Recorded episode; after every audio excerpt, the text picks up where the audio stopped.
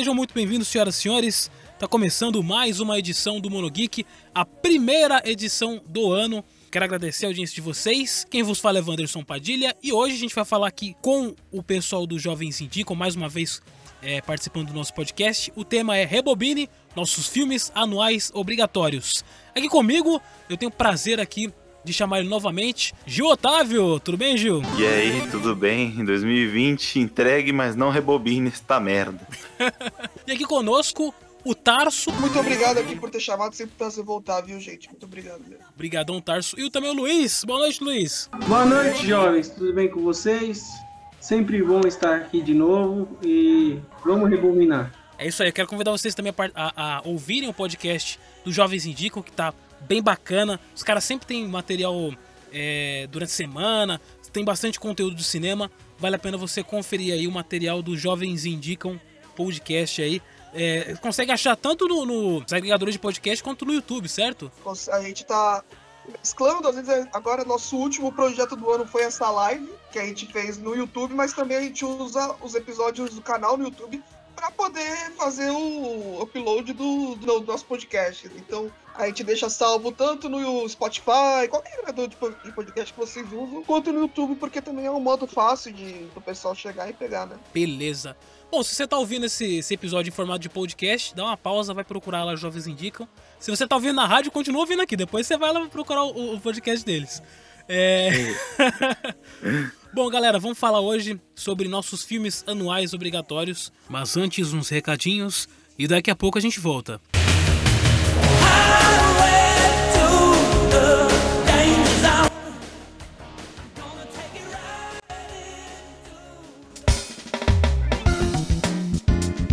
Voltando aqui para mais um bloco de avisos e recadinhos do Mono Geek. Agora eu quero anunciar aqui uma coisa maravilhosa que é a publicação dos nossos parceiros. Esse episódio é um oferecimento da Impérios Sagrados. Isso mesmo, eles estão com o livro O Primogênito do Sol, de Cláudio Abreu Quevedo, né, esse livro que está aberto no Catarse você pode adquiri-lo em formato digital, fazendo aí a sua contribuição até o final de janeiro no valor de 15 reais. Então você pode ir lá no site que vai estar na descrição, catarse.me barra o primogênito e fazer a sua contribuição com esse livro maravilhoso, O Primogênito do Sol. Nós temos uma vinhetinha aqui para passar para vocês sobre os detalhes deste livro maravilhoso com Eduardo e Amânia. Com você. Um romance como nunca havia visto na história literária. Como que um jovem ser, que é a reencarnação do Senhor das Sombras, vai proteger sua tão amada família de um destino que ele mesmo pretende cometer? Será que vai recorrer ao ódio ou ao amor?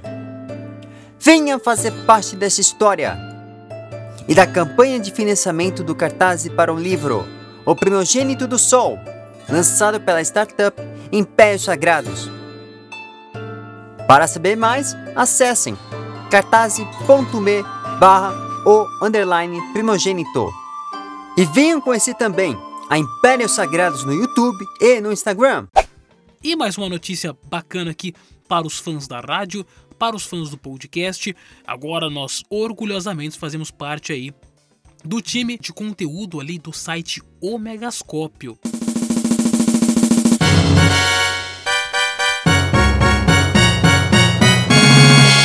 Então, se você quer conteúdo completo sobre a cultura pop, com entrevistas, levantamentos, reviews, é só você ir em omegascopio.com.br. Se você quer ouvir o Monogeek através do site deles, é só você ir lá na aba Monogeek e ouvir nossos episódios inéditos aí de 2021. E também, lembrando, o Monogeek você pode também ver na rádio redblast.com ao vivo, todo domingo às 8 horas da noite, ou você pode buscar os nossos programas através dos principais agregadores de podcast. Então, fiquem agora com esse programa maravilhoso, onde nós falamos aí sobre os filmes aí que a gente assiste anualmente.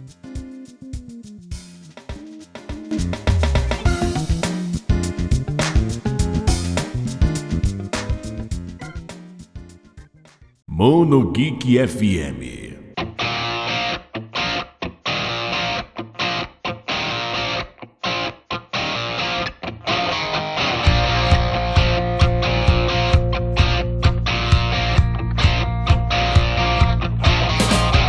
fez eu, eu, pensar nessa pauta aí foi justamente eu tô fazendo uma maratona de sessão da tarde. Então eu tô. É, eu vim assistindo aquele filme do do Bill Murray lá, o Questão de. Não, Questão de Tempo não, Feitiço do Tempo. Aí assisti Splash. Aí assisti é, essa, semana, semana Namorada de Aluguel, entre outros. E eu fiquei pensando, pô, esses filmes, claro, tipo, esses não são obrigatórios, mas eu lembro que eles passavam com mais frequência na sessão da tarde. E fiquei me perguntando, qual que será o meu filme que eu assisto anualmente, né? E a primeira coisa que me veio à cabeça foi Escola de Rock, aquele filme do Jack Black, não sei se vocês, vocês já assistiram e tal. Sim, sim. Sim, pô, clássica. Eu não sei porque esse filme ele tem um pouquinho daquele negócio de confortável e tudo mais. Eu, eu percebi que eu sempre assisto ele todo ano, de uma forma ou de outra. Seja em DVD, seja passando na televisão. E, e esse foi um do- dos filmes. Eu, cre- eu, eu creio que todo, tem muita gente que segue aquele negócio da cronologia do Senhor dos Anéis, Harry Potter. Até porque são universos que, que fazem você sentir saudade daquele ambiente, né? E aí eu tenho certeza que, tipo, muita gente tem como esses, esses filmes como anuais, né? Queria perguntar os filmes de vocês. Quais são os filmes de vocês obrigatórios aí? O Senhor, dos, o Senhor dos Anéis, como você ter falado, porque o, não que eu maratone ele todo ano, assim, mas se eu assistir um, vou ter que assistir o outro. vou ter que assistir os outros dois, assim. Não tem como assistir um só e ficar satisfeito. Tanto até porque é meu favorito é a Sociedade do Anel. Então, tipo, não tem como, ah, vou começar pelo 3, porque eu gosto mais do 3 ou 2, né? Eu começo pelo 1, aí, tipo, não, agora tem que terminar. Maratonar. é. Minha, eu fiz minha filha ver a Senhor dos Anéis agora junto com a gente, né? Ela tem sete anos, tem coisas que ela não, não, não pegou tão tranquilamente, tipo aqueles Uruk-hai saindo da, da lama lá, ela ficou meio com medo, mas tirando isso, é, ela gostou bastante.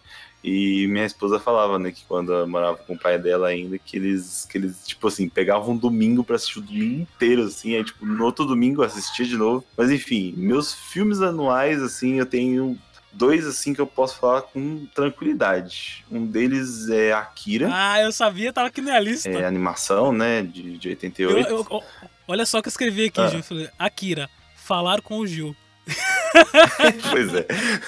Não tem como. Akira parece que, que é uma, uma lei. Esse ano já assisti. Passou 2020 já assisti. Pretendo ver em 2021 também.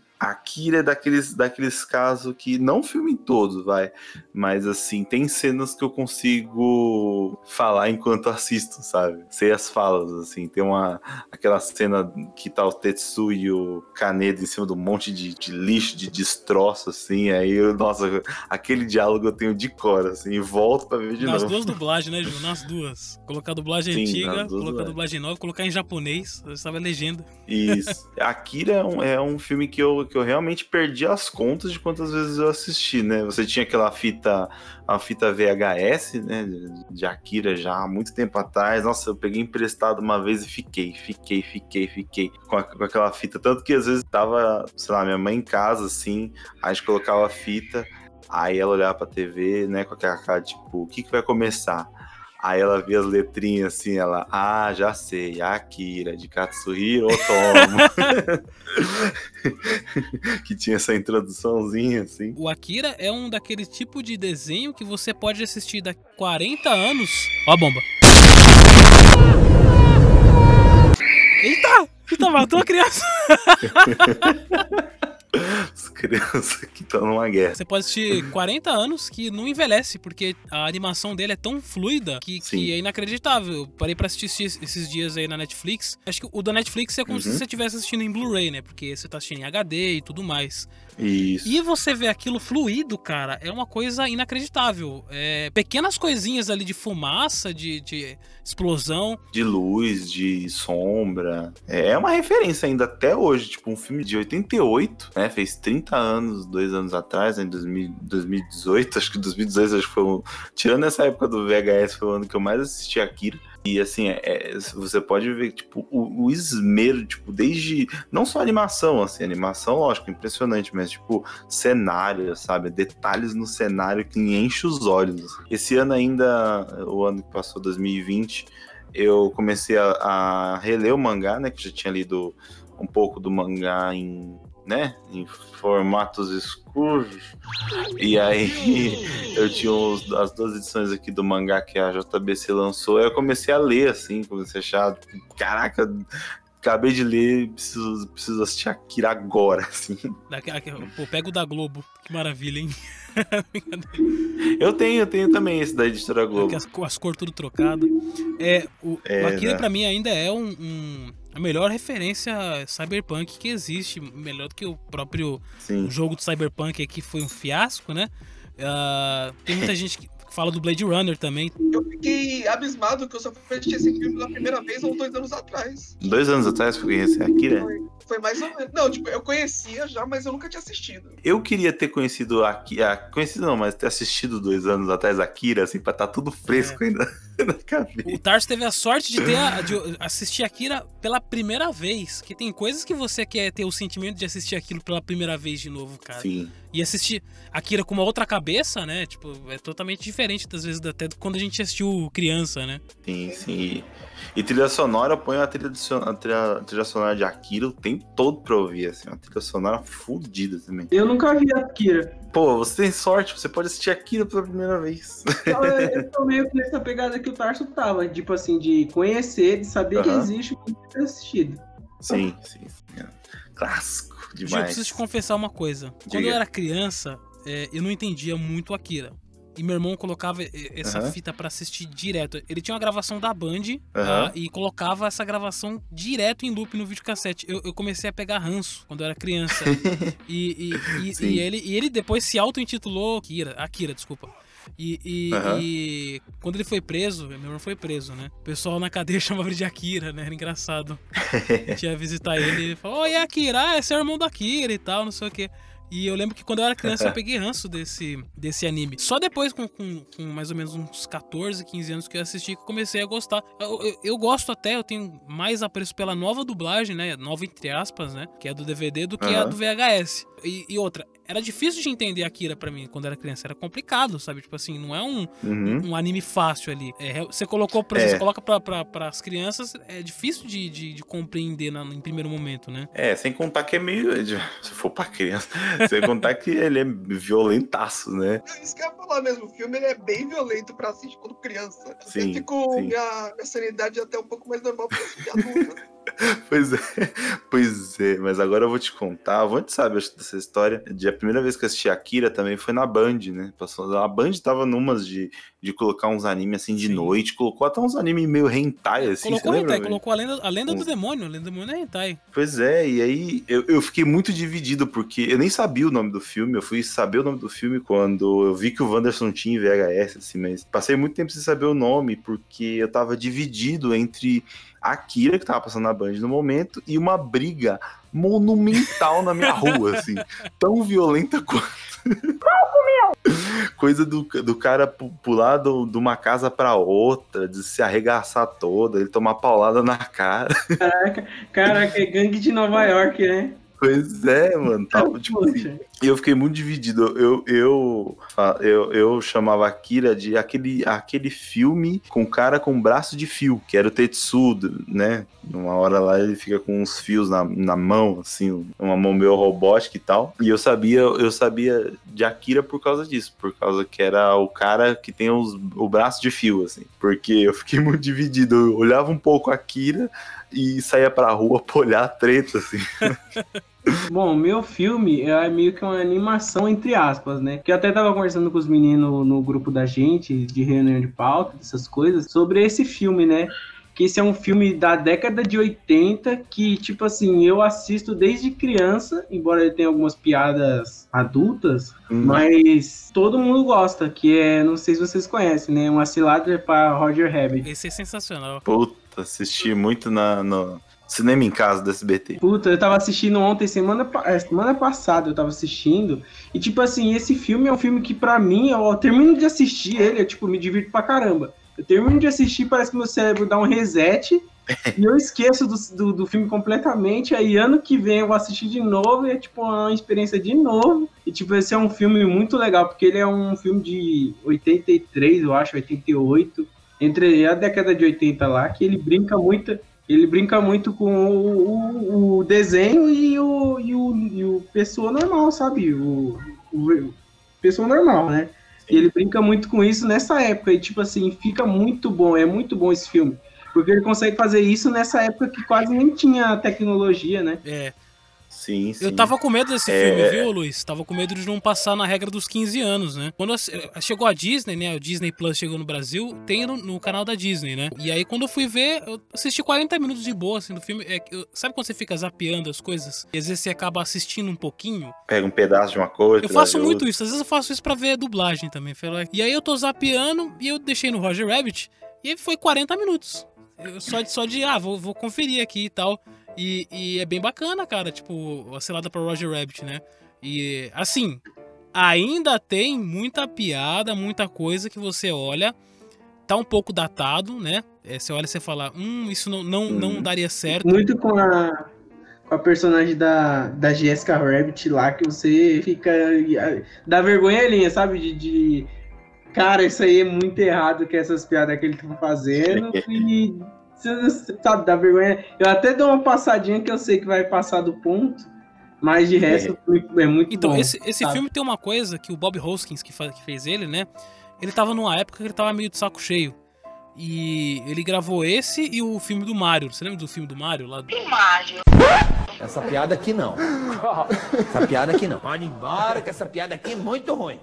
Nossa, queria esquecer. Esses dois filmes na, na carreira do, do Bob Hoskins, ele fala que ele queria esquecer, né? Porque são dois filmes que ele não, não se levou a sério. Mas fez um, o, Cilada pra Roger Rabbit, diferente do Mario, fez um puta sucesso, né? É, a gente fala, lembra muito do, dos desenhos do da Disney, do da Looney Tunes, mas, tipo assim, eles só são esporadicamente, sabe? Só tem uma missão, perna longa, ele passa correndo, sei lá, ele cai de paraquedas, mas é muito baseado num- nos personagens próprios, sabe? Personagem criado como o Coelho, como a Jéssica, Filme, né? como até as Doninhas, o personagem lá do. Caraca, eu esqueci do Christopher Lloyd. São personagens criados, mas eles seguem uma linha, mas só tem alguns pontos lá de personagens de outras franquias, mas não interfere na, no desenho em si, no, no andar do filme. Ele tem uma, ele tem uma, uma animação assim muito boa, que fala da animação, assim, que é uma animação, dá pra perceber que é tipo uma coisa, uma coisa bem feita, assim, sabe, os movimentos da, da animação e tal. E, e fora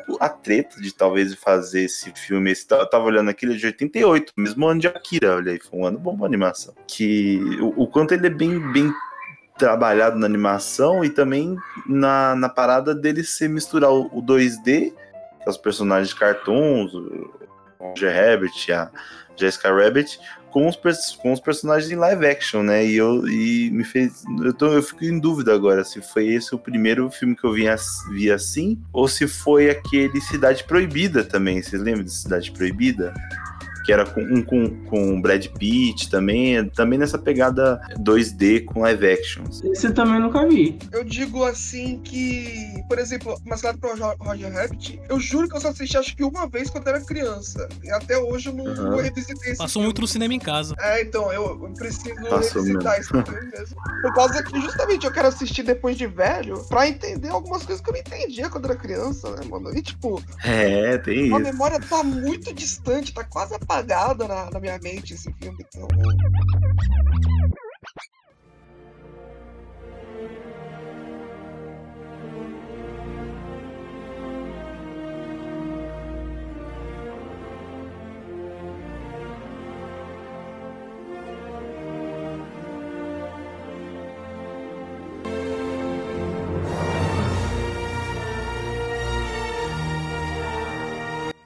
eu, falando agora assim do, do meu filme, eu tenho um negócio com Jurassic Park. Ah, mas Jurassic Park é, É. é um ambiente muito bom, né, cara? Eu tenho um negócio com Jurassic Park. Eu tenho até um box aqui com quatro filmes do Jurassic Park, do a trilogia original, mais o Jurassic World, né? Que saiu em 2014. E, mano, é o meu filme favorito da vida. E não tem como, mano. Eu sou apaixonado. Então, tipo, uma vez por ano, eu me dedico a assistir esse filme num, uma maneira como se eu tivesse, sabe, abrindo um vinho de 80 anos pra degustar. Dando aquela cheirada, aquela Exato, é, balançada. assim, tipo, tudo muito com cuidado, essas coisas. Agora eu não tô conseguindo assistir mais no computador que eu comprei, não tem um negócio pra entrar CD, velho. Não sei como é que É, é a, é a seleção natural, seleção natural. Exato. Mas, mano, todo ano é tipo, é um deleite pra mim, sabe? Assistir Jurassic Park. E parece que apesar de eu já assistir, ter assistido milhares de vezes através desses 23 anos de vida, mano, eu fico nervoso toda vez que eu assisto. Tipo Hum. aquela cena do carro em que eles estão na árvore. Mano, até Putz, hoje, é eu, demais. eu roo minha unha toda assistindo, velho. Que é muito tenso, tipo, é tão bem dirigido. Cara, e que trilha sonora, hein? Pô, o John Williams, o John Williams é sensacional, cara. Trilha sonora. A trilha sonora, a trilha sonora, eu juro que eu me emociono demais assistindo, eh, escutando a trilha sonora. Mano, o filme pra mim é impecável. A gente até falou num, num episódio os Jovens Indicam, que foi sobre os melhores filmes de cada um, de cada gênero, né? E eu coloquei esse, mas, tipo, é, é o meu ponto de segurança, sabe? Sim. Não importa que filme esteja passando na TV, se tiver Jurassic Park, eu vou assistir Jurassic É o Park. Comfort Place, né? Mais ou menos, né?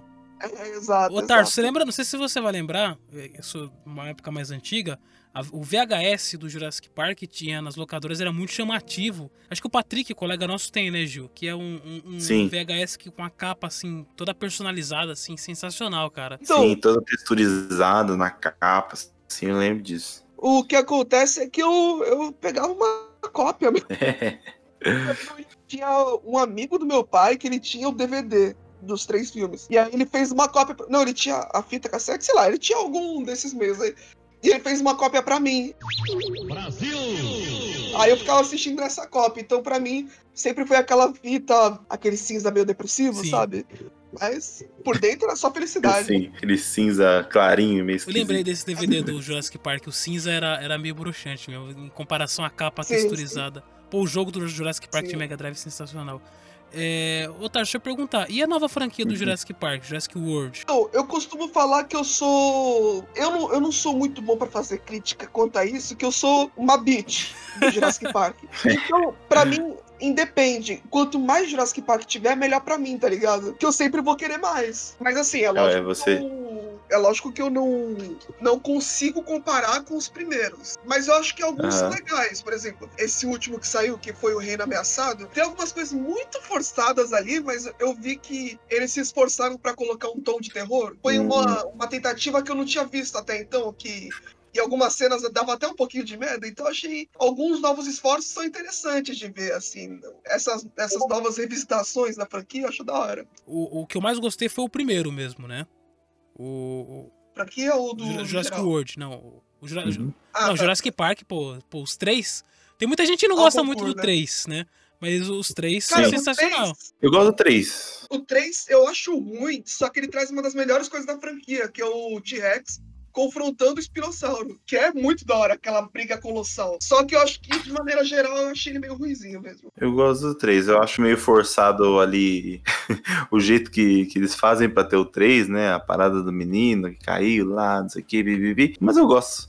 Não sou tão aficionado por Jurassic Park. Eu era meio esquisito quando era criança e eu, ficava, eu pegava uns, umas birras, assim, de alguns filmes. Então o Dudu, Dudu aqui que participa com a gente também, ele adorava, assim, quando era criança, o Jurassic Park, assim. E quando eu começava a sair de perto, tipo, ah, não, isso aí deve ser muito ruim, assim, sabe? Tipo, oito anos, sei lá, já todo criticão.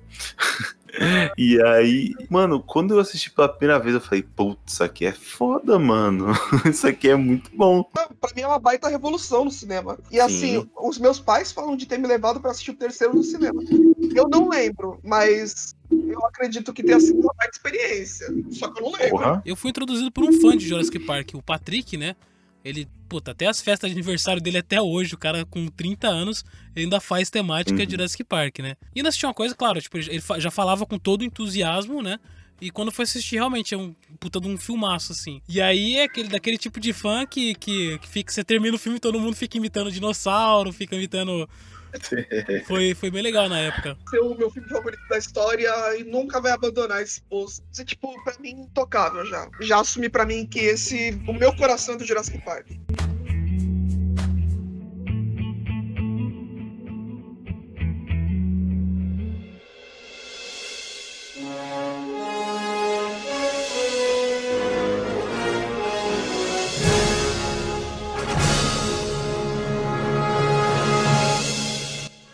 Agora, o, o, o Luiz, ele falou do Cilada para Roger Rabbit.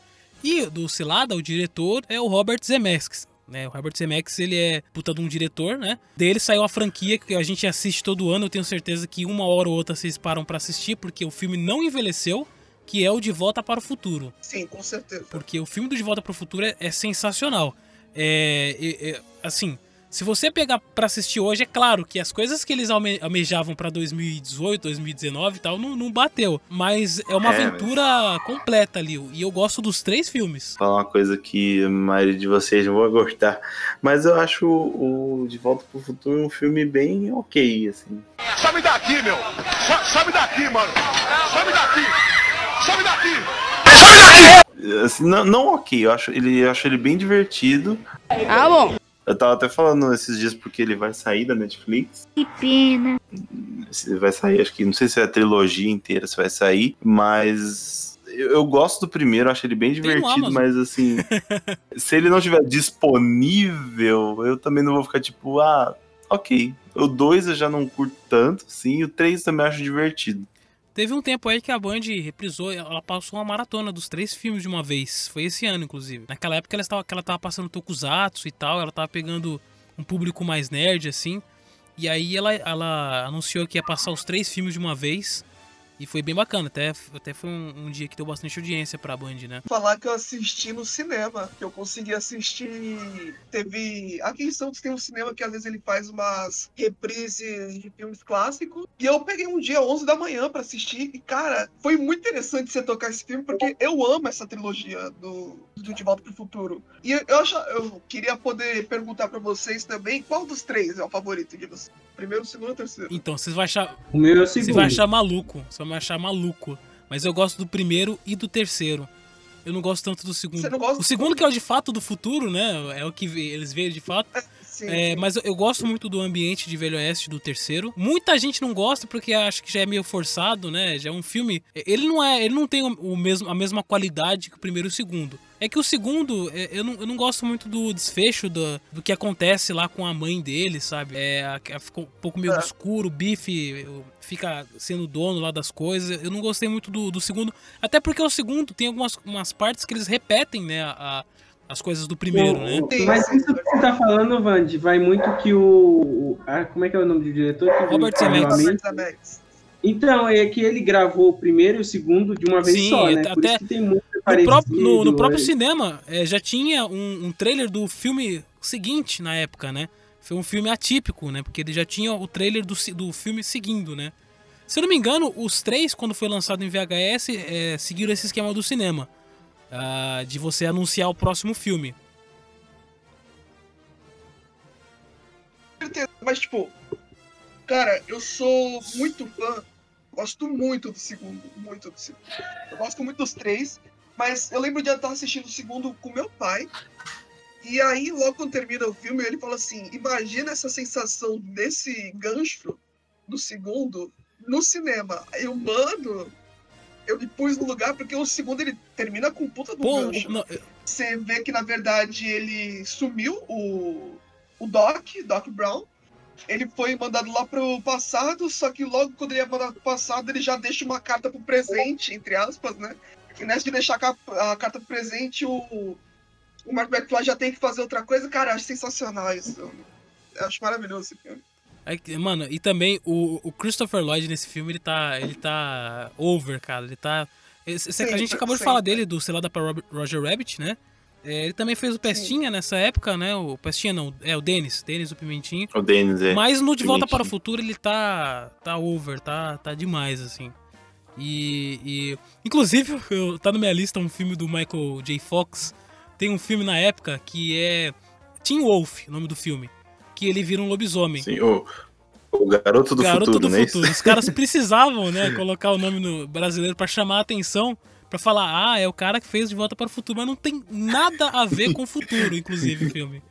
Sim. é. Tem mais um do Michael J. Fox que tá na minha lista, que é um que ele vira um golpista, esqueci qual é o nome do filme. Segredo do meu Hum. sucesso. Isso, o segredo do meu Esse é sucesso. legal. Do futuro. É. que ele. Olha só, tô tentando puxar pela memória. Ele, tipo, tem uma firma e ele, ele finge que ele é um funcionário e, e finge que é o dono, se eu não me engano. Isso, sessão da tarde total, assim, tentando lembrar. E ele começa a namorar com a tia do. do da- ele começa a namorar com a tia dele, né? A mulher do tio dele, né? uma parada maluca, assim, o filme. Mas imagino que seja algo assim também. Eu lembro que, que ele se passava por ser uma pessoa que ele na verdade não era. Em filmes, assim, da, da época antiga, uma coisa que a gente fazia muito quando era criança era assistir as coisas em looping, né? Terminava de, de assistir e assistia de novo. Comigo aconteceu com Máscara. E depois disso, Máscara virou um filme que nem tem muito questão de se, se tornar anual, mas ele virou um pouco de comfort place pra mim, sabe? De, de lugar confortável ali, né? Eu sei que a dublagem da televisão é melhor. Mas eu tinha VHS que tinha dublagem que é uma outra. E eu sei que essa dublagem ela não é tão boa quanto a da televisão, só que eu gosto mais dessa. Pra assistir ele, eu tenho que baixar ele. Não, não consigo assistir no Netflix nem, nem no- nos outros sites, porque ele tem a dublagem do Rio de Janeiro, que é a dublagem da televisão. E aí, é, todo ano eu tenho que baixar ele de novo pra assistir com a dublagem antiga, né? Cara, mas acho interessante que você falou assim de filme que assiste em looping. O Máscara realmente é um filme que eu sempre gostei muito desde pequeno. Mas assim, um filme que talvez eu tenha assistido, eu lembro muito do Procurando Nemo que eu assistia quando era criança. Eu assistia ali com meus 7, 8 anos de idade. Eu lembro que o Procurando Nemo, eu tinha o DVD, só que ele era dividido em dois CDs, né? Toque de gênio, é o que eu pensei. Mano, eu vou colocar os dois CDs juntos, que o filme vai rodar de uma vez só. Aí eu não vou, não vou precisar trocar, tá ligado? Mano, eu juro que o meu DVD, ele ficou travado ali. Ele não abria, não tirava nada, eu fiquei num desespero. A minha irmã foi correndo me ajudar, ela conseguiu tirar. E nunca mais eu fiz isso, mano. Mas, cara, eu pensei, vai dar certo, né? Confio. Mas filme em loop, eu lembro muito de assistir. Ah, cara, animação, pra mim, quando era criança, eu assistia muito em, em loop. Então esse, eu assistia muito Tarzan também, aquele Viagem pra Eldorado. Acho que é esse que é o nome também se- sempre assisti muito. Então, tipo, animação 2D ainda quando era criança, eu, eu assistia muito e muitas vezes seguidas. Então, é uma parada que a criança hoje vê a galinha pitadinha, os vídeos no YouTube, né? Ela consegue assistir milhares de vídeos diferentes, né? Até porque tem muito conteúdo, mas a gente, quando criança, quando o pai queria deixar a criança quietinha, colocava a, VHS, eu colocava o, o DVD e ficava o dia inteiro lá rodando e pra, e pra criança tá valendo, né? Acontecia muito isso com Aladdin também e com o próprio Máscara, né? Sabe uma coisa que meus pais faziam quando era criança e eles queriam me deixar em paz? Quer dizer, eles queriam ficar em paz comigo? É. Eles, eles pegavam, gravavam as pegadinhas do Faustão Eu me chamo, eu me chamo assim, Faustão Pentelho, vem aqui. e deixava rodando pra mim. Mano, eu ficava assistindo aquilo, meu meus pais falam que eu ficava assistindo aquilo, sei lá, por duas, três horas seguidas. E, tipo. Mas é divertido, pô. É, não, sim, é muito divertido, só que. Às vezes, tipo, eu criança, eu não entendia qual era o sentido do humor daquilo. E eu ficava reassistindo, caramba, que da hora isso. E às vezes, mano, a maioria das vezes era sempre a, os mesmos, tá ligado? Os mesmos. As mesmas pegadinhas, postão. Mas aquilo sempre me divertia muito. Pô, Aqui em casa tinha uma compilação, tinha um CD-DVD com uma compilação de, sei lá, umas 150 pegadinhas do João Kleber com a do Silvio Santos, que a gente colocava todo dia aqui pra assistir, tipo assim, eram as mesmas pegadinhas, a gente dava risada.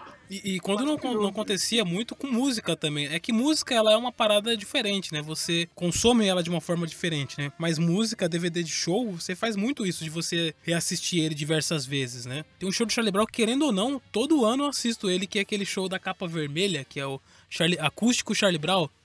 É, sendo Sim. em DVD ou sendo no YouTube, todo ano acabo assistindo ele sem querer, né? Que eu, eu era muito fã de Charlie Brown, né?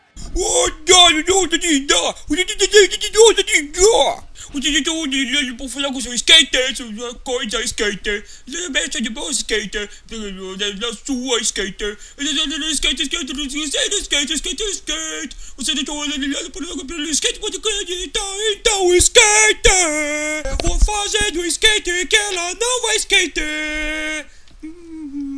E eu tinha esse DVD aí dele. Muita gente conheceu o Charlie Brown por causa desse DVD aí do acústico, né? E, e esse DVD é um dos que eu assisto. de- é que música, como eu falei, é uma parada que é diferente de um filme, de, de um desenho que você consome ela de uma forma diferente, né? Eu sou de Santos, né? Então. Todo mundo aqui em Santos tem que gostar de Charlie Brown. Mentira, eu não gosto de Charlie Brown. Eu também. Cara, muita gente aqui em Santos quase me crucifica. Tipo, eu escuto uma música ou outra, mas uh, pra mim, acho que como ele é de Santos, já, já superfaturou tanto ele, tá ligado?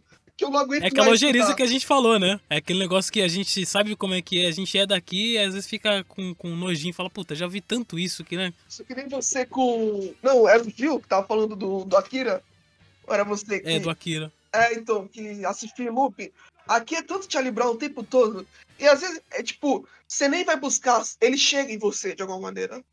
Porque, mano, eu moro, acho que é uma, duas quadras de uma pista de skate. Que tem aqui, é a mais famosa de Santos. E, cara, você vai passar por lá, você vai escutar Charlie Brown com certeza, né?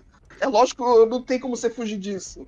Ainda mais a duas quadras dali, eu acho que eu consigo escutar daqui. A gente falou de animação. Animação é uma coisa que vale a pena você reassistir todo ano. Principalmente, ah, uma coisa que não tá tendo muito hoje em dia é a animação 2D, né? E essas animações, o Rei Leão, Aladdin, Mulan, todas essas animações, elas têm uma história bacana, tem um, um- um traço legal. Eu fico meio triste por- por- pelo 2D. Não tá mais naquele mainstream, né? A Disney mesmo. O padrão da Disney já até abandonou o 2D, né? É, é, mas, mas as animação 2D estão aí, né? O problema é que né, a Disney não tá fazendo, não quer dizer que não, não exista, né? Fora os animes que a gente cita aqui bastante, tem um monte de lugar.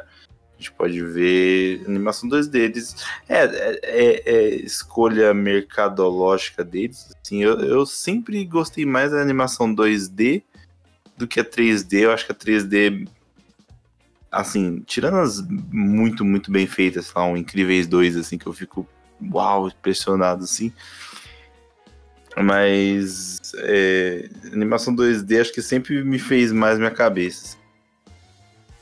Mas Agora- A gente se pega tão desde pequeno que, que acaba pegando em nós, né? Então a gente vai ficar mais familiarizado com isso.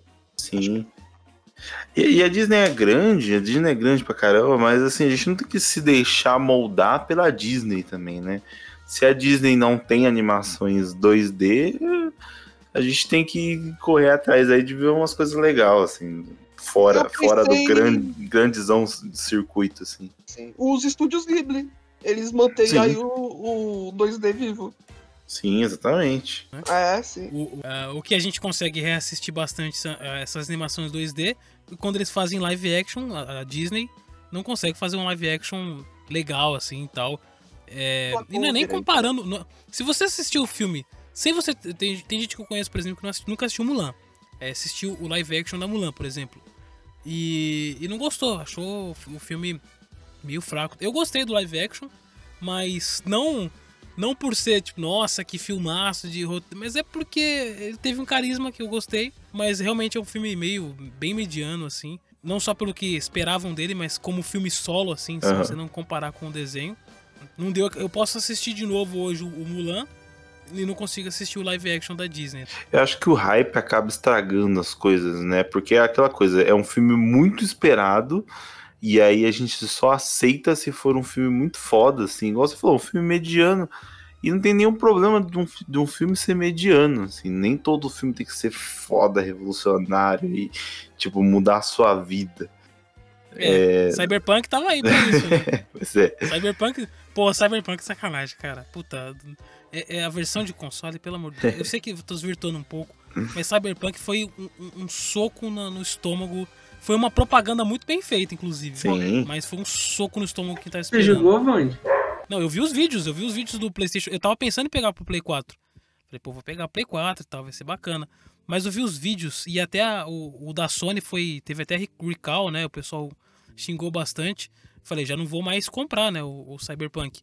Assim, um, um, um Keanu Reeves porco, sabe? Ficou muito feio, cara.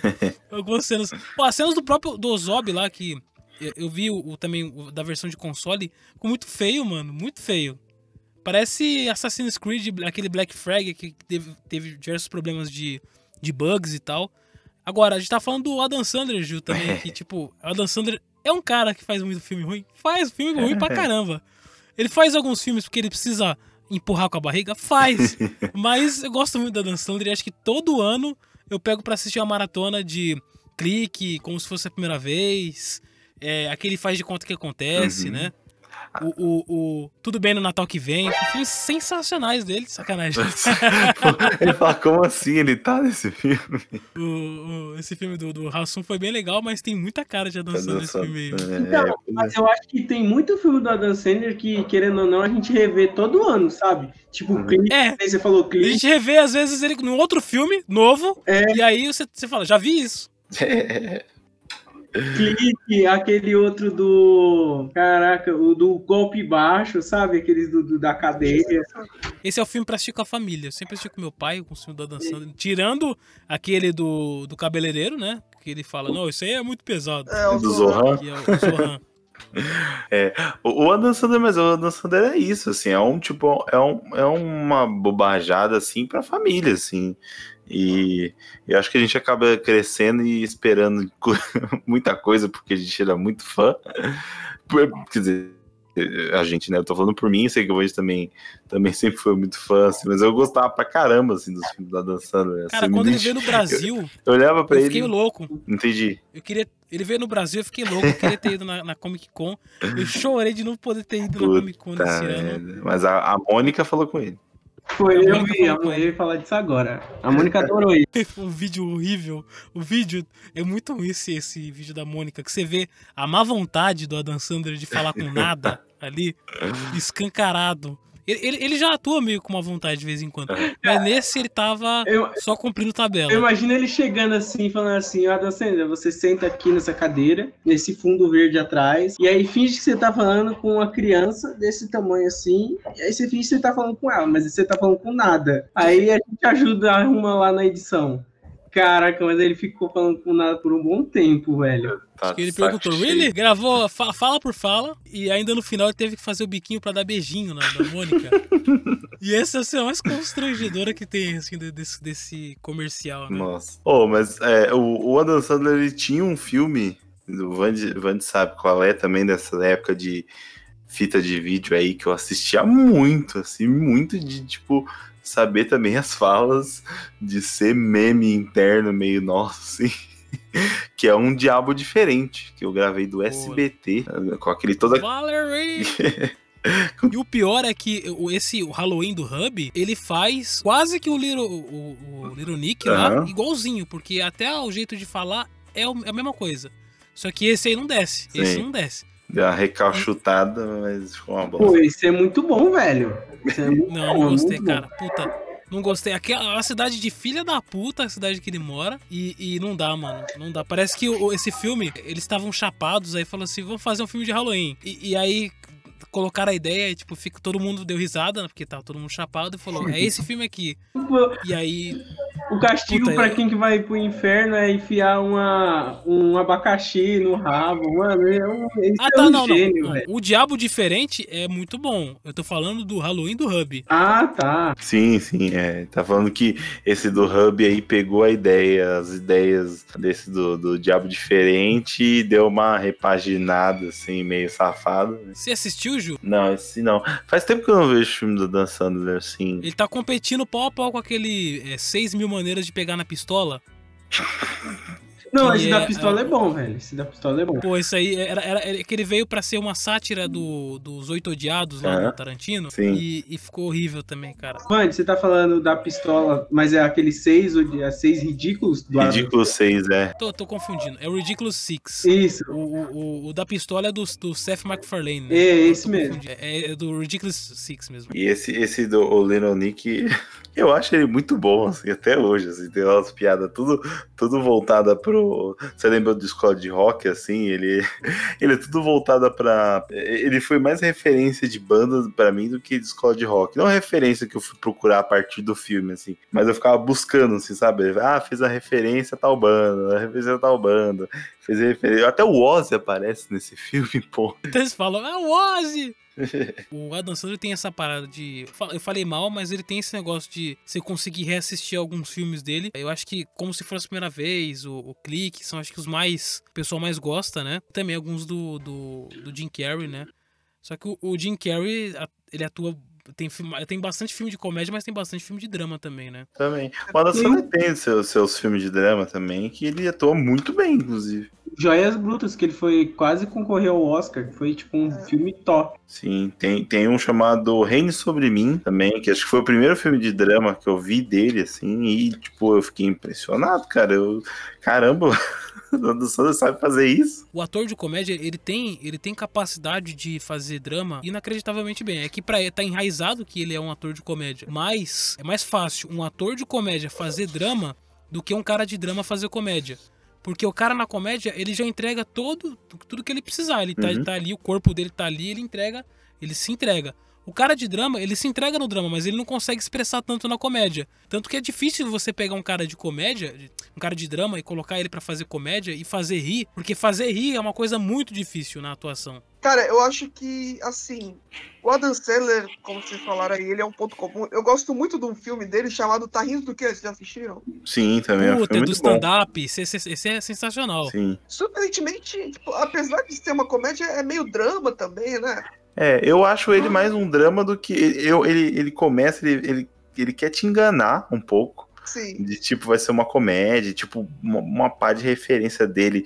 Ele pega um monte de imagem dele quando ele era, tipo, é, a estrela em ascensão do Saturday Night Live lá e tal, e mistura com filme e tal. Você, tipo, caraca, vai ser uma, uma catarse de comediante. Quando você vê, é uma catarse dramática de um, de um cara que tá, tipo. Cara, tá morrendo quase um e, BoJack, né? e ele começa a ver como ele era. É. E o Seth Rogen tá aí nesse. Pô, o Seth Rogen também tá nesse filme. O Seth Rogen e o Jonah Hill aparece também um pouco. A patotinha ali do, do dia de Appleton, né? É, É, sim, sim, verdade. Mas eu acho da hora justamente pontuar. Que nem você tava falando, que ele também é um bom ator, ele sabe atuar bem também. sim. Mas, por exemplo, vocês estavam comentando o Jim Carrey, eu acho que um bom filme que pode se enquadrar nesses filmes anuais, eu gosto muito de assistir o show de Truman do Jim Carrey. Show de Truman é, é, é inacre- Ele, junto com o Brilho Eterno de Uma Mente Sem Lembranças, são filmes avassaladores, São. assim. Cara, e eu sou apaixonado pelo show de Truman. É, é um negócio, tipo, no meu top 10 filmes favoritos, o show de Truman tá Uhum. em ponto, se eu não me engano.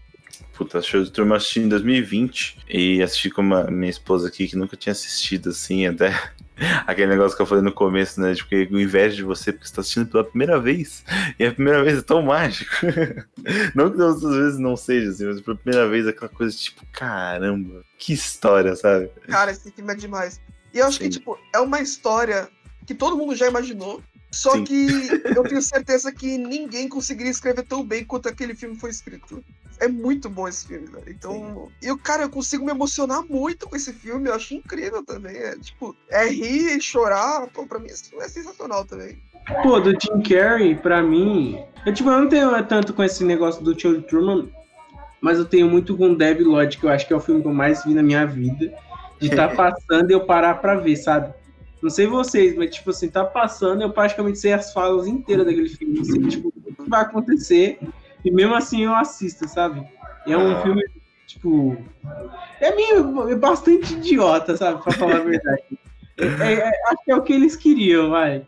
É pra E se é- divertir, é filme, puramente É tipo- pra se divertir. A, a gente fala lá no, no- no podcast lá que a gente tem aqueles filmes que é pra desligar o cérebro, sabe? Uhum. Desligou o cérebro, você assiste esse filme. É, Então, Dead eu, é num, eu tô numa vibe de assistir filmes em que é, parece Black Mirror, assim. Ah, que, tipo assim, os- o, indivíduo tá dentro de uma coisa atípica. Uhum. E foi sem querer. A gente assistiu quatro filmes, eu e minha esposa, sem querer, de premissas de uma pessoa fazendo uma coisa diferente. Por exemplo, a gente assistiu o, o, o filme lá do, do Bill Murray, lá, o Feitiço do Tempo. Feitiço do Tempo. Aí depois a gente assistiu Tudo Bem no Natal que Vem, que também é uma premissa de um cara que tá com um problema, né? Aí a gente assistiu um filme, outro filme do Bill Murray que a gente gostou, que foi Um Homem que Sabia de Menos. A história é muito bacana, que ele é tipo um cara que. Pô, esse é muito ele bom. vai- ele Nossa, vai pra Londres e aí, tipo assim, o irmão dele coloca ele num programa chamado Teatro da Vida Real. E aí ele fala, ah, esse é um programa de três horas que tá rolando em Londres e as pessoas pagam, né, uma nota pra participar de um teatro como se fosse a vida real. E tudo que tá acontecendo em volta do cara é de verdade, só que ele acha que é um teatro. E essa premissa é muito boa do Bill Murray. essa E também-? E também a gente foi assistir no Reserva Cultural um filme chamado La Belle Époque, que, ganha, que foi indicado e tal. Que é um filme onde o cara é, se passa no futuro, né? E aí, nesse futuro, ele, ele consegue pagar pra voltar, para voltar na época é, onde ele, ele, ele era mais. Ele era mais feliz. Não é que ele volta na época, mas ele paga um cara. Aí o cara contrata atores e pergunta pra ele: Ah, como é que eram as coisas na sua vida? Tipo assim, ele fala: "Ah, Eu ia num bar e tal. Aí eles montam um cenário, né? E, e faz ele viver aquilo de novo. É La Belle Époque, é um filme francês. E é engraçado que a gente assistiu esses filmes com premissas assim de um indivíduo num, num ambiente atípico e foi sem querer, não foi tipo assim, vamos assistir esse porque a história acabou que meio que a gente é, percebeu depois. E aí eu falei, puta, só falta a gente fechar com o show de Truman agora, né? Porque é outro filme que é a premissa de um cara num, outro, num ambiente que é atípico, né? E, tipo, você falou desses filmes, lembrou um que se chama Vidas em Jogo, eu acho, que é com Michael Douglas. Já assistiram? Não, mas lembrou o funk agora. Nunca mais eu vou dormir, nunca mais eu vou dormir.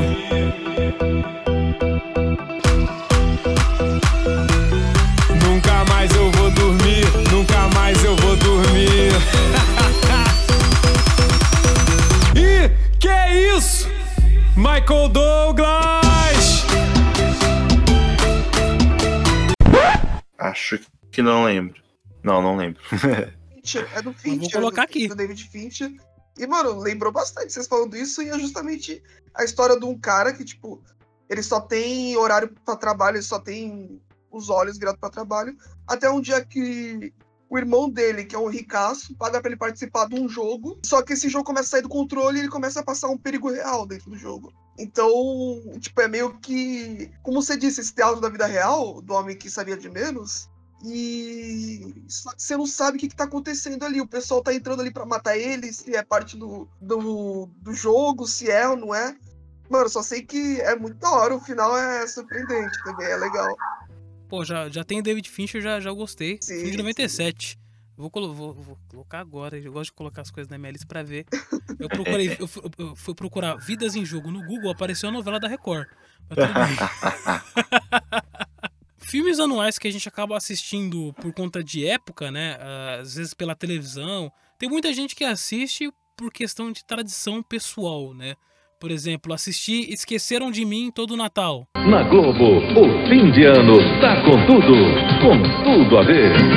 Macaulay Culkin em Esqueceram de Mim. Uhum.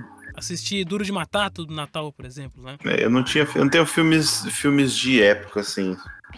Mas eu sei que você tá falando, tipo, pegar uma época do ano ou, ou tal, tal momento assim pra assistir, para assistir. Eu tenho um compromisso, eu tenho um compromisso de todo ano assistir alguns filmes assim. Mas vocês têm, vocês têm algum filme assim de, de, de uma época espe- específica pra vocês ver ou vocês vão na na, na, tipo assim, nessa parada do compromisso. Né? Tipo, Eu tenho- tem ver, tem puta, um- Não vi esse ano tal filme, vou, bora ver. Tem um, tem um. Eu vou dizer a data e você vai, vai dizer qual é o filme.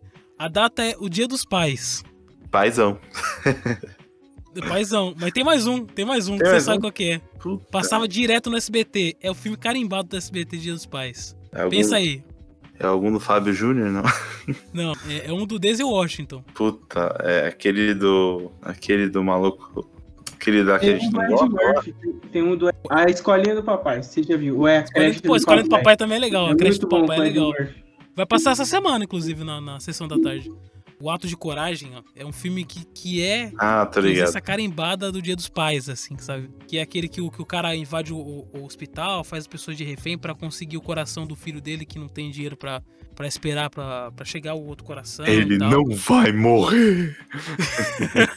Sem passar no comercial da SBT, né? Esse filme é anual. Tal como os filmes também do, do Fred, que passava na sexta-feira, o Fred e do Jason, né? Aham. Na, na sexta-feira, quando- tinha alguma sexta-feira 13, né? Ou quando era dia das bruxas, né? Sim. É. Agora eu queria voltar hum, a, a falar de mais um filme que eu sempre assisto meio que de compromisso, já que eu já que eu já tava pensando nele agora, que eu falei do negócio de, de, tipo assim, queria falar um filme é, desses que eu tipo, não é que eu me obrigo, mas eu meio que me assumo o compromisso de assistir todo ano, que assim, eu acho e, e eu vou falar, vou dar um peso enorme pra falar com, de um filme é, de ação, assim. Mas é um filme meio que mudou a minha vida. Na verdade, um filme que mudou meu jeito de consumir as coisas. O Vandy talvez saiba que filme é esse. E eu assisti na casa dele, inclusive. É, que é Kill Bill.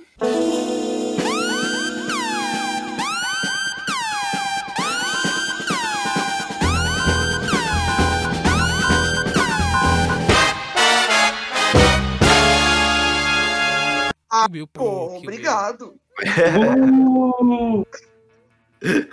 Uh, Kill Bill, assim, eu tenho que assistir todo ano, assim, que é um filme... Eu falo que ele mudou minha vida no sentido de... Ele foi, eu assisti ele com 13, 14 anos, assim, e ele é um filme que, tipo, me fez consumir as coisas de um outro modo.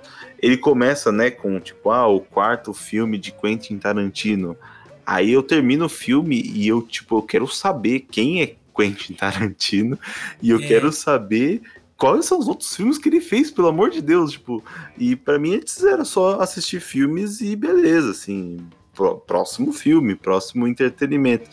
E aí acho que foi o momento de eu começar a ir atrás das coisas, tipo, sabe? Que, que mais que, que, que esse cara fez? Que mais de filmes assim que eu posso ver, assim, sem falar a, a, a chuva de referência que ele tem, né? Que, tipo, é um pote cheio, se você é, caraca, se, esse, se ele se ele usou de tanta referência para construir toda essa história, eu também vou atrás das referências, que eu também quero saber, que, que- que eu também quero consumir isso, assim. Por isso que eu falo que mudou o meu jeito de consumir as coisas, assim, porque eu comecei a me aprofundar na- no, no que eu gostava, não só, é, sei lá, procurar o próximo filme para assistir, só alguma coisa para me entreter, assim. E eu não poderia deixar de falar de Kill Bill sem falar da trilha sonora, que eu, que eu citei a trilha sonora de Akira e a trilha sonora de Kill Bill também, acho que foi a primeira trilha sonora que eu falei, caraca, até a trilha sonora eu vou atrás do bagulho, assim. O bagulho é louco. Que O também- de Kill Kill Bill é. Caraca, a trilha sonora no Pânico. Lembro na época que passava no Pânico na TV. Não, a TV Os caras aberta, a TV aberta só tinha, só tinha coisa de Kill Bill, assim.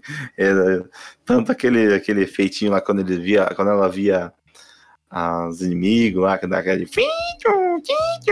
mas pra tudo, assim, pra tudo. A, a, a Rede TV usou muito a trilha sonora de Kill Bill. pra The sonorizar os programas. 678 também, pô. Sim. É, é, pois é, é, que o Bill me fez ir atrás de músicas, de músicos, outras bandas que também. Esse, esse, por exemplo, essa banda lá, que é aquela banda que aparece no, no, no bar lá de Kill Bill 1, lá, o 5, 6, 7, 8. Eu fui atrás também procurar e, tipo, comecei a, na época, né? Baixava os, muitos, muitos CDs, assim, eu, tipo, é mó trabalho pra achar essa CD dessa banda e consegui encontrar, assim, consegui, comecei a curtir muito. E toda a referência que o, que o, que o Bill faz ao, tipo, um monte de, de estilo e filme diferente. Pô, o Kill Bill foi um dos primeiros DVDs que eu comprei originais, assim. Uhum. Que, eu- que eu comprei original. O Kill Bill 1 e o 2. E o Kill Bill é responsável por ser um dos filmes que introduz muita gente na questão de, de, de cinema. Uhum. Seja por gosto, né? Tipo assim, a pessoa começa às vezes a gostar de cinema, procurar nome de diretor e tal. E seja às vezes até pra trabalhar. O, o Kill Bill, ele é um divisor de águas, assim. Uhum. Ah, o Kill Bill também fez eu, eu ir atrás de Quentin Tarantino e, e gostar bastante de Pulp Fiction, é o meu, meu filme pra- preferido dele, né? E o Kill Bill é sensacional. É engraçado quando eu era criança, eu gostava bastante do Kill Bill 1 e não gostava muito do Kill Bill 2. E hoje virei essa chave, tipo, eu gosto mais do Kill Bill 2 do que do Kill Bill 1. É. Faz muito sentido isso. É que o 2 ele tem muito diálogo, né? E aí quando você é criança, você não quer ver diálogo, você quer ver porrada. Pô, Mas depois Pô, tem- você, tem- você vai entendendo os diálogos do 2, é, é sensacional. Então, É porque na época de estreia, assim, é, a gente ficou muito impressionado, né? Tem, tipo, aquela luta lá com os 88 loucos lá no, no bar e tal. Tipo, é uma chuva de sangue, assim, você sabe. Eu tinha 13, 14 anos, assim. Aí você espera um ano pra ver a continuação e a continuação é diálogo, é desenvolver, desenvolvimento de personagem mais aprofundado, assim. e aqui E... com a, com a Ellen Driver, né? Mas é Sim. só um de porrada. Eu acho que aconteceu a mesma parada, Ju, que acontece com, com, as, com um adolescente de 13, 14 anos quando vai assistir Os Vingadores. Uhum. E aí assistiu Os Vingadores, o, o- a Guerra Infinita. E aí quando foi assistir o, o- o Ultimato lá, ficou decepcionado porque ah, achou que ia ter algum tipo de, de, de volta daquela, daquelas lutas que teve na Guerra Infinita. E aí o Vingadores Ultimato é mais história, né? Sim, ele demora. E ele é um filme, ele é um filme sobre derrota, né? Pós-derrota, então ele é ele é melancólico até, tá? Em tal, em tal sentido. E, e o Kill Bill, ele acaba sendo muito mais sobre os personagens ali do que, tipo, a, a, a- a história em si, assim. Ele volta em origem de, de- da, da gangue, assim, mais ou menos, né? No, no treinamento também da Beatrix com o pai Mei. Eu acho, eu fico meio puto. Que Kill Bill 2 é só lem- muito lembrado só pelo pai, pai Mei, assim, meio que como um meme, assim, mas eu, eu, eu, eu gosto dele como um todo. Vocês falaram que hoje em dia gosta mais do 2 do que do 1, um, e eu simplesmente não consigo separar os dois mais, assim. É, os Pra mim dois é é, um filme só. basicamente um... Até porque, é, quando você assiste o Kill Bill, é uma história meio que. Já te fala que tá meio bagunçado, Uhum. porque ele começa no episódio errado, né? Sim. É, então, é meio que pra você absorver aquilo de uma forma única, seja Tanto que a primeira cena dois, né? tá escrito 2. Que é a segunda, a segunda pessoa da, da lista. da lista, isso. Cara, eu lembrei de uma parada que é o seguinte: o Kill Bill ele veio na época do, do aparelho de DVD. Sim. E que você passava as cenas, assim, a gente não tava acostumado com isso. A gente tava acostumado com o VHS, você passando e tal. Quando começou o filme, eu lembro da minha mãe falando assim: Ué, você passou no, no- na cena? Voltou a cena e tal? Uhum. E tipo, é, ficou confuso. Sim. Porque é, achou que era alguma coisa que a gente tinha apertado no DVD. Aham, que tinha pulado, sei lá, né? que tinha pulado. A mesma coisa aconteceu com um filme que a gente alugou chamado Dogville, que na verdade é um filme teatro. É, a gente não tinha entendido na época, era um filme teatro. Então, tipo, o filme todo se passava ali é, dentro de um, de um cenário, né? Aham. E os atores fingiam que tinha porta, fingiam que tinha várias coisas cênicas. Aí minha mãe, minha mãe perguntou: Ué, confusão." você tirou a porta aí com o DVD? É. O, o, o, o, o Kill Bill, voltando, voltando nele rapidão, parece que minhas histórias são só assim, né? As minhas histórias de hoje, mas eu também assisti a primeira vez na sua casa, né? Fiquei impressionadaço, assim, de. Depois que eu saí, assim, aí nosso amigo Patrick também, que a gente citou aqui, ele tinha dois, dois vídeos cassetes e um DVD. E é o que eu pedi pra ele fazer? Gravar o DVD da, do DVD pra mim, pra eu assistir na minha casa, não, porque eu só tinha videocassete na época, né? E eu assisti os extras. Eu assisti os extras de Kill Bill no videocassete. Porque ele. Eu dei uma fita, lá, de 6 horas pra ele, pra ele gravar. E ele deixou gravando e deixou rolando o, o filme enquanto ele, ah, ele foi dormir. E aí assisti o filme, o filme acabou. E eu deixei o VHS ro- rolando na- no menu. E aí daqui a pouco o, o menu, de tanto ficar parado ali, ele começa a entrar nos extras, assim, sem pedir. E tudo isso gravado no VHS. Eu não, eu não comandando nada. E acho que foi primeiro, os primeiros extras, inclusive, que eu vi de filme, assim, de, de making off, de diretor, de comentário de diretor, assim, tu- tudo passando ali na, na, na fita, assim. Que o Bill, pra mim, é, é só prazer. Você falou que você fica puto de lembrar do que Bill Volume 2 só por causa do pai meu. Eu fico puto por ela, pela Beatrix que eu ter perdido pra Hit Girl lá no episódio do Mano a Mano. Pois é. eu também. Eu, eu descobri isso hoje, eu fiquei putaço, cara. Ouvintes, ou escutam, escutem esse episódio do, do podcast Isso é aí do, chamado de democracia. do, do Jovens e Dicas pra vocês ficarem putaços. Isso é democracia. Ai, não, esse, isso foi um golpe. Isso foi golpe. Foi. Aquilo eu fiquei chateadíssimo. Mas eu, eu queria pôr um. Porque assim, é, filme pra mim. Não são anuais, pra mim até são diários. Porque Hum, tem filme que eu assisto todo dia. Que eu já comentei, acho que com vocês, em algum episódio, se não me engano. Que eu sou aquele cara que gosta de assistir, dormir assistindo alguma coisa. hum. E eu, eu coloco Bob Esponja.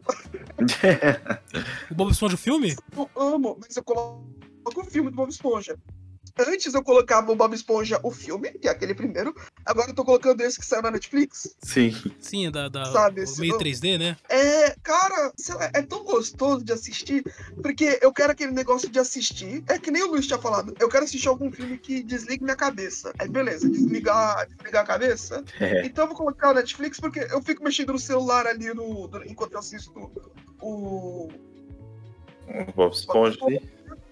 É, eu fico mexendo no celular, por exemplo, eu tô assistindo agora as temporadas do 24 horas, né? Que eu nunca tinha assistido.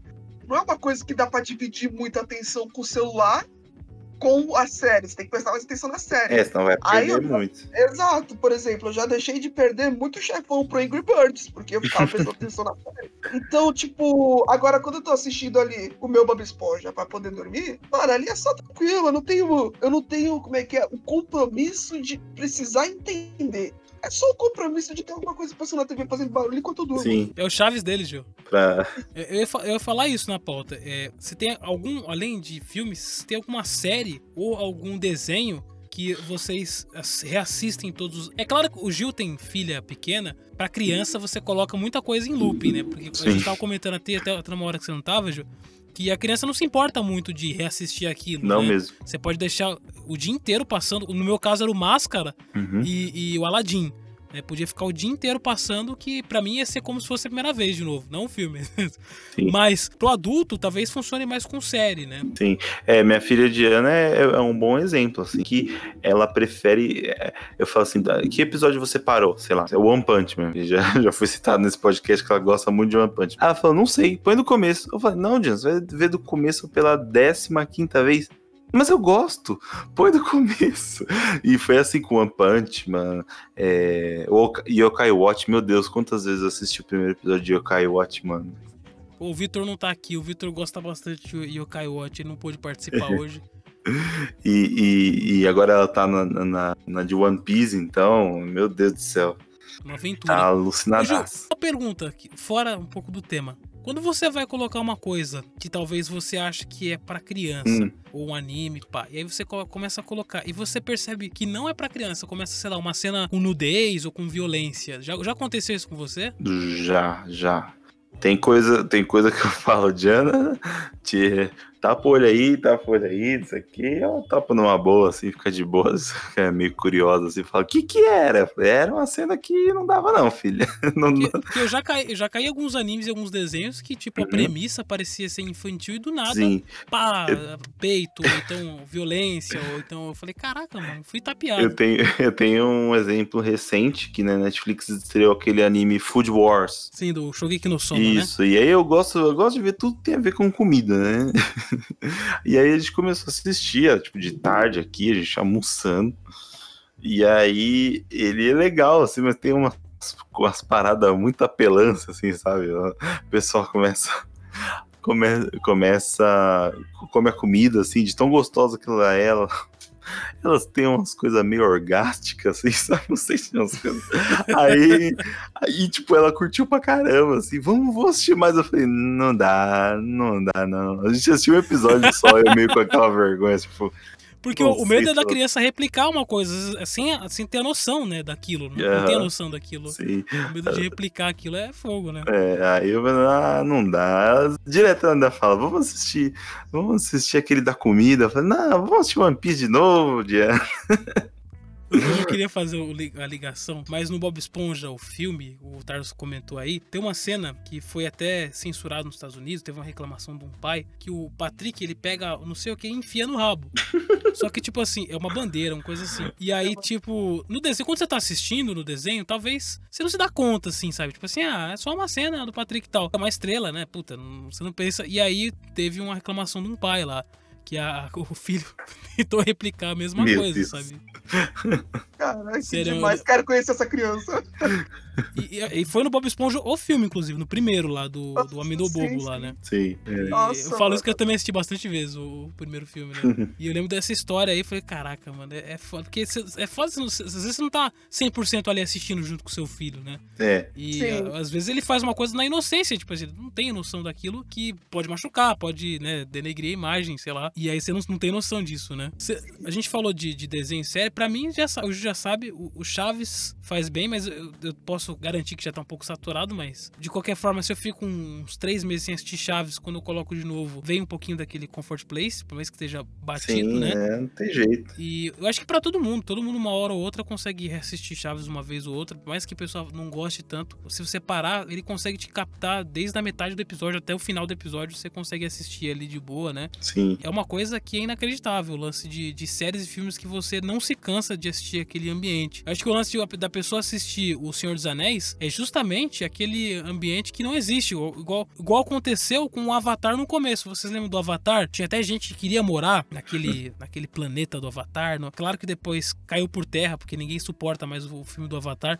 mas O Avatar no começo é mais ou menos isso. Você tá ali, uma coisa que é de uma realidade diferente da sua, né? Tem um negócio que, que acho que o Gil tava falando de Kill Bill, que eu tenho muito com a franquia, que é Transformers. Não sei que pra vocês, pra mim, esse, esse essa, são cinco filmes, tipo assim, são todos os cinco filmes que, tipo assim, eu tenho que assistir todo ano. Todo ano, tipo assim, eu assisto esse filme, todo ano eu tenho que assistir um, dois, três, quatro e cinco. Se sair de novo, eu vou assistir de novo.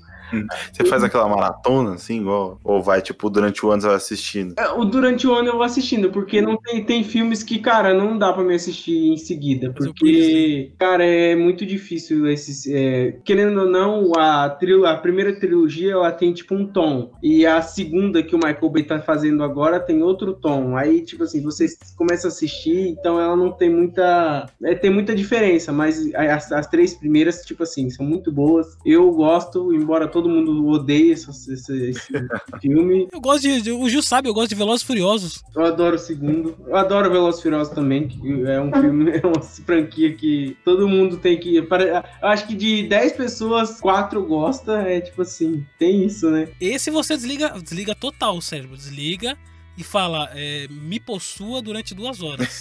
Desliga o cérebro, né? E, só, só vai, só aceita. Pensa, não, não, mas ele fez aqui, não. não transforma também. Transforma tem umas cenas que você fala, pô, não, pera aí, não, não tá bom, vai. Me leva, só Ou Baby me leva. me leva na cabeça. que é isso? Nossa, é muito mentira. Eu penso assim, mano, Transformers, ele se dedica a quê? A robô, porrada e explosão. Então não precisa ter história. Então pra mim tá ótimo isso. Velozes Furiosos é o quê? É, é carro. É carro careca bombado e explosão. Então não precisa mais ter história. Então, tipo, É filme. não se leva a sério. É, Ô, Tarso, deixa eu te explicar uma coisa. Pro filme ser bom, ele tem que ter carro, explosão e mulherio. E Só isso pro filme fazer sucesso. Ele, ele é bom quando te tem. Não sei que, em que série que, foi que eu vi, que o cara tava assistindo um trailer do Michael Bay.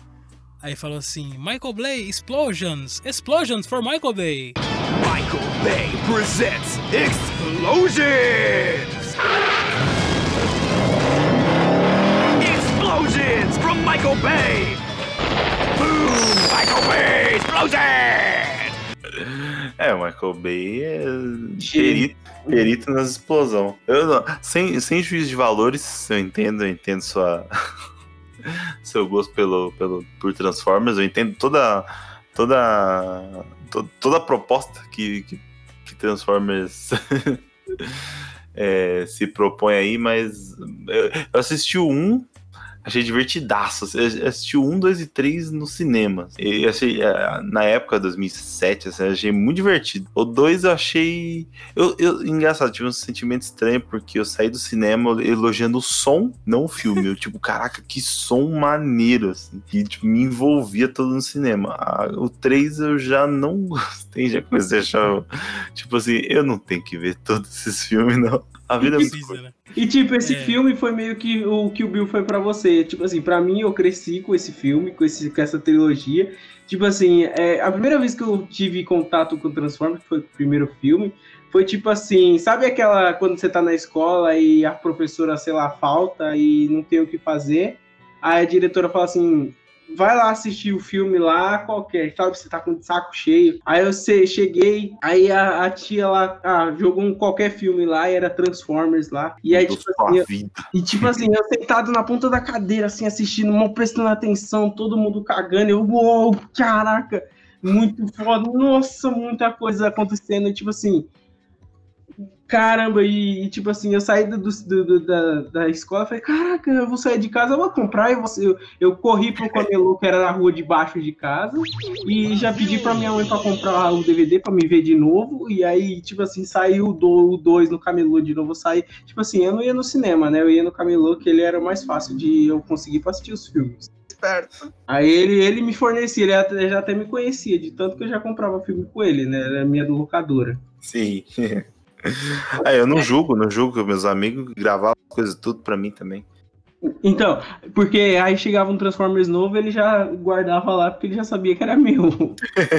Não, vou guardar um aqui, um Transformer aqui. Chegou 10 Transformers, vou guardar um aqui, porque eu já sei, esse aqui eu já sei que tá vendido. É, isso mesmo, isso mesmo. Aí, tipo assim, Transformers me, me, me, me, me informou. Me apresentou o Michael Bay, que é um dos melhores diretores pra mim. Tem os melhores diretores de filme, de ação, de explosão, de tudo. Falando Caraca, em explosão. explodiu aí. É, então, falando em explosão, né? Falando de Michael Bay. me apresentou Linkin Park, que é uma das melhores trilhas sonoras que eu acho que já tem na em trilha sonora. Tipo assim, uma das melhores. E Transformers, e que quem tiver ouvindo e nunca viu Transformers, veja, por favor. Eu, eu, eu tive uma, uma sensação com Resident Evil também, essa sensação de, de desistência, Gil. Só pra lembrar. Ah, o, o Resident Evil eu desisti com gosto, assim. Eu- engraçado, eu assisti também os três primeiros filmes, e aí eu já tinha desistido, mesmo, mesmo gostando. Na época eu gostei do terceiro, hoje em dia eu acho ele. Não gosto muito, mas eu. Antes de assistir o 4 já tinha desistido. Pensei, mano, não tá indo pra um, pra um negócio assim que eu não, não tenho tanta vida assim pra gastar. Ah, sabe filmes que me fazem ter vontade de repetir? São ah, musicais. Hum. Filmes que tem alguma música e tal, como pra mim, Os Miseráveis. One day more, one day more to revolution. We will nip it in the bud. We'll be ready for these schoolboys. They will wet themselves with blood. Watch him run amok. Catch him as they fall. Never know your luck when there's a free for all. O Rei do Show.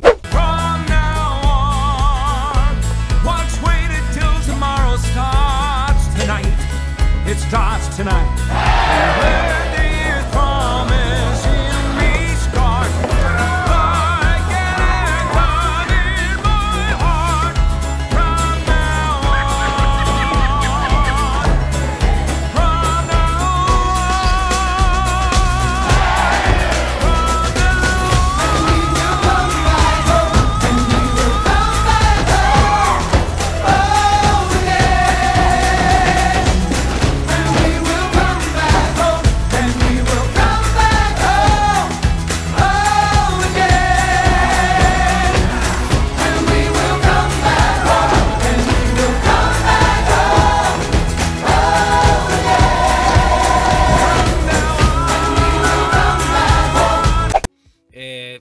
Da Disney que tem um musical.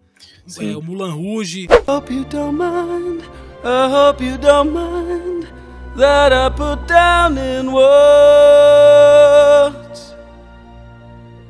how wonderful life is. Now you're in the world. Sat on the.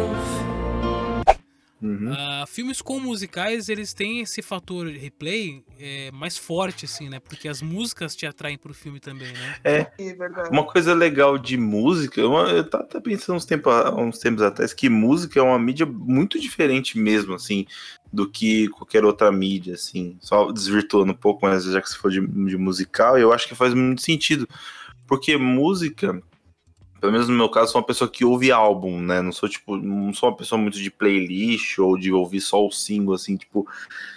Eu gosto de uma banda, assim, eu gosto de um álbum, eu vou ouvir o álbum.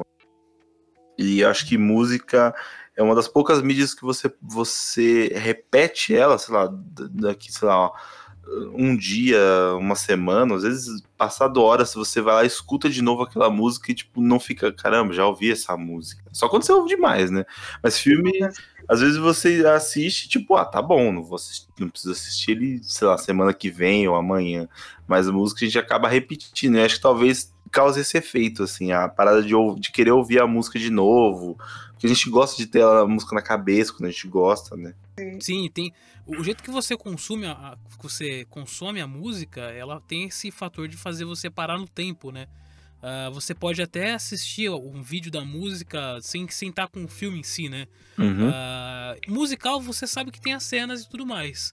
Só que às vezes você tá esperando uma música. Você fala, esse é o ponto do filme. E aí, quando você reassiste um filme musical, você fica re- realmente pensando no momento que vai começar a música, sabe? Que vai começar aquela música que você gosta.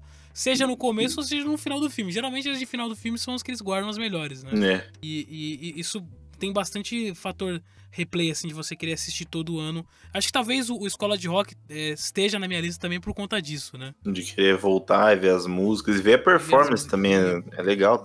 O próprio, os próprios animações da Disney, o Máscara, tem momentos musicais também.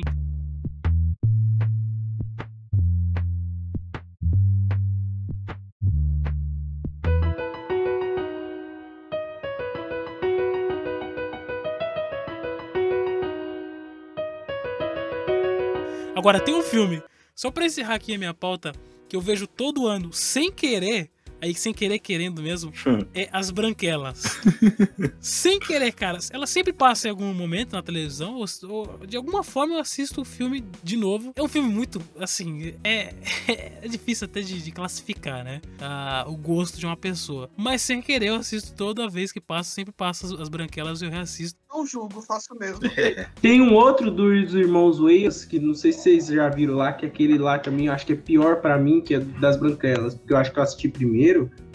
E aí ele é tipo, tá passando realmente. ó, Não, eu, eu tinha o DVD desse filme. Tinha o DVD e, tipo assim, sempre assisti esse filme. Era o Pequenino, não sei se vocês viram. Nossa, eu odeio esse filme, eu detesto esse filme. Caraca, esse filme tá passando, acho que é pior pra mim que as banqueras. Mano, que puta, velho. Eu lembro. Caraca, esse filme, meu Deus. Ai, ai. Não desce, né, Ju? Não desce Não desce, ferrando. não consigo, não consigo. Não, não consegue, não consegue. Não consegue. É. Sem falar que tem, tem filmes também, por exemplo, eu acabo assistindo com a minha esposa é, Meninas Malvadas, Questão de Tempo. Questão de Tempo é bem legal, viu? Uhum. É, as duas são muito bons. Filmes da Lindsay Lohan e da, da Miley Cyrus, essas menininhas é, da Disney e tal, a gente assiste sempre que tem, sempre que dá. É, eu, eu queria, já que, já que a gente tá. Queria saber de alguma coisa de vocês que vocês viram, sei lá, esse ano que passou agora, 2020, e vocês sabem que vai ser, tipo, mais um filme que, tipo, caraca, esse eu vou ter que ver todo ano, assim, a partir de agora. Pera aí, eu tenho uma, eu tenho uma listinha, eu vou pegar aqui. Cara, eu não tenho. Eu, eu vou falar que é de 2019, mas eu conto como 2020 porque ele chegou no Brasil em 2020, né? É, o meu é assim também, o meu, o meu é assim também, mas vai lá. Que foi o Era Uma Vez em Hollywood, que pra mim é o, do, é o meu filme. Virou meu filme favorito do Tarantino. Uhum. E, cara, esse é um filme que eu, que eu assisti, pelo menos umas, depois que ele chegou no Brasil, né? Eu assisti acho que umas três vezes no ano. Umas três Nossa. vezes. E eu tenho aqui baixado no, computa no, no- no computador aqui e, é, tipo, de vez em quando até começo a assistir, mas não termino, sabe? Mas Só é um ver umas cenas, que você mais gosta, ou aquele negócio que o Vord falou, né? Tipo, ah, vou deixar, vou pôr um pouquinho aqui pra ver, né? Não sei se vocês viram esse filme, mas acho que a cena final é a cena que eu mais vejo do, do- do filme. Sim, maravilhoso. Cara, ainda não vi, ainda não vi. E E a cena é final uma vergonha, mas é porque 2019, né, esse filme? É. É, ele foi, ele foi lançado em 2019 pro Oscar de 2020, né? Só que Sim. chegou no Brasil em 2020. Sim. Mas eu é ainda filme não vi. Que eu vou assistir, que eu assisto todo ano, vou assistir. Caraca, filmes brasileiros, tipo Carandiru, O Alto da Compadecida, acho que esses filmes não me cansam muito. É, Cidade de Deus. É, eu, acho, eu acho que isso devia virar, inclusive, uma outra pauta de coisas de filmes que você, tipo assim, se tá passando, eu vejo. Que é O Alto da Compadecida, já que você falou em brasileiro, aquele Lisbelo Prisioneiro. Nossa, se tá passando, eu vejo esse, esse- esse filme na hora. Na verdade, é toda a obra do Celton Mello. Mulher Invisível, que é uma série, mas depois virou um filme. É, e Libera os Prisioneiros. Libera os Priso- e o Prisioneiro, eu fui ver a peça de teatro do Celton Mello. Nossa. Eu, tipo, eu gostei pra caramba. Que eu gostei pra caramba desse filme. Eu assisti o filme e depois assisti a peça. Tipo assim, foi mó legal. E, tipo assim, tudo- tudo- toda a obra do Celton Mello você tem que parar pra assistir, mano. Tem, É. Pô, eu vi recentemente dele o, o Nova Onda do Imperador. Quando fez dublagem do do Imperador, ficou Nossa, muito sensacional. boa, também. muito boa a dublagem do Zé nesse filme. Você falou de filme recente que eu acho que eu vou rever. Não, não, o não do filme recente, mas assim, tipo, um que você viu, sei lá, ultimamente você falou, você falou assim, puta, esse filme acho que eu vou ver ele todo ano, de tão bom que é. O, o Soul, eu acho que tem esse- essa, essa parada, porque eu já vi, por exemplo, Divertidamente diversas vezes, mas eu gosto muito do Diverti- Divertidamente, né? Sim. E, e- e o Soul também é a parada da, da, da história em si, mas ele tem uma trilha sonora que te envolve, sabe?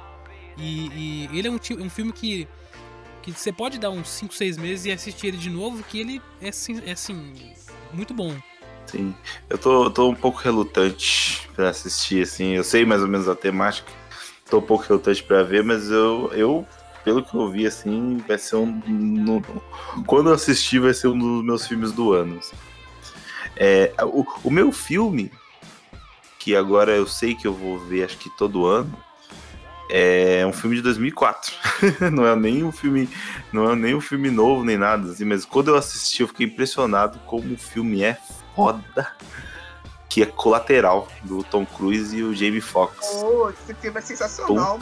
Eu assisti ele, na verdade, não assisti em 2020, assisti em 2019. Em 2020 eu esqueci. Esqueci dele, não, ele saiu da Netflix, então eu teria assistido de novo se tivesse saído, mas agora voltou pra Netflix. E. Caraca, que filmaço. Eu- quando eu assisti esse filme, eu dei vontade de assistir de novo. Eu pensei, mano, vou passar um tempinho, acho que eu vou ver ele de novo. E é um filmaço. Puta que pariu. E. Quando ele tá passando na TV, eu assisto. Porque eu- esse filme é demais, é demais. Sim. Gil, um filme que é bom, esqueci de citar aqui. Acho que dá pra ver ele sempre também, que é o, o, o Exterminador do Futuro 2. Sim, sim. Sim, eu não assisto Também ele é- todo ano, assim, o que.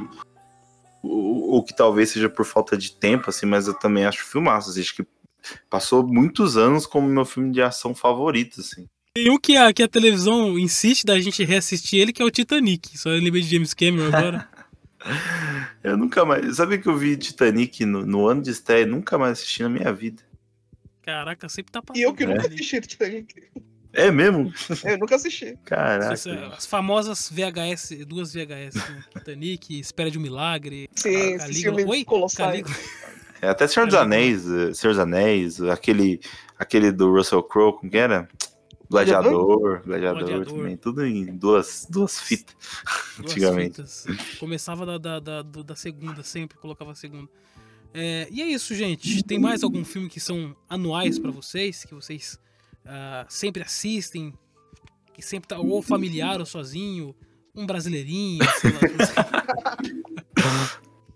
Pra mim não, mas podcast, com certeza esse episódio vai se tornar um diário meu. Escutar todo dia. Dia- Diário é outro, outro podcast, só pra avisar. É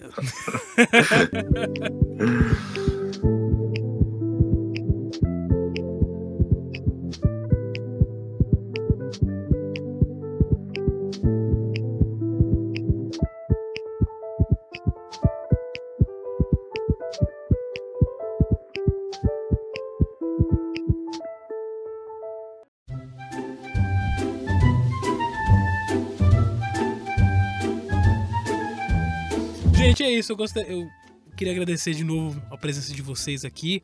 Nesse que vai ser o primeiro podcast do, do do ano, de 2021. E queria que vocês deixassem as redes sociais e onde a gente pode encontrar aí o, o Jovens Indicam. Bom, as redes sociais da gente, se vocês quiserem lá conferir o nosso trabalho, que tá sendo bem legal, que o Wanderson também tá ajudando bastante a gente lá, né? Que em 2021 também a gente vai ter um episódio especial com o Wanderson lá, com alguma surpresa lá sobre, né? Grande episódio. Olha, E aí, se vocês quiserem seguir a gente, é no- na página principal nossa, que é arroba Jovens Indicam. No Instagram, se você quiser seguir a gente, é arroba Jovens Indicam, que vai ter muita coisa lá relacionada a esse episódio que a gente vai ter ano que vem. Se você quiser seguir a gente também, a gente também tá no YouTube lá, se vocês quiserem não ouvir em qualquer plataforma de áudio, tem no YouTube. Acho que a gente vai ter também na Twitch, mas se não tiver, a gente avisa. E qualquer plataforma de áudio aí que vocês quiserem aí ouvir, a gente tá lá. Onde vocês olharem, a gente estará lá. olha só.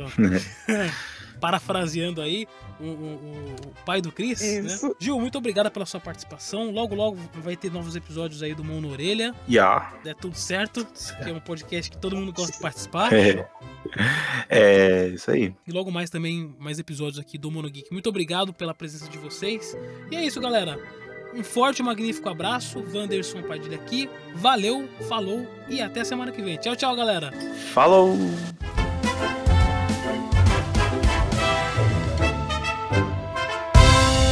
Mono Geek FM. I saw the sun begin to dim and felt that winter wind blow cold. A man learns who is there for him when the glitter fades and the walls won't hold. Cause from that rubble, what remains can only be what's true. If all was lost, there's more I gained. Cause that led me back.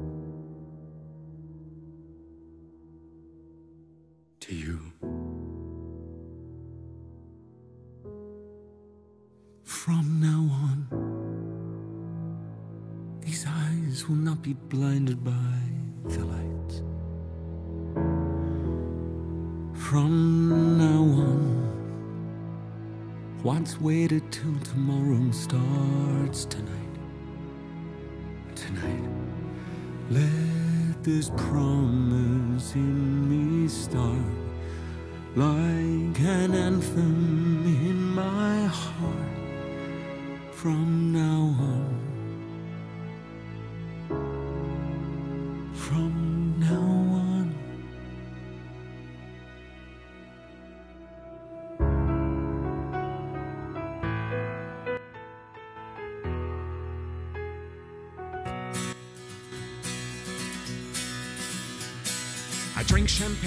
kings and queens. The politicians praised my name. But those were someone else's dreams, the pitfalls of the man I became. For years and years, I chased their cheers, a crazy speed of always needing more. But when I stop and see you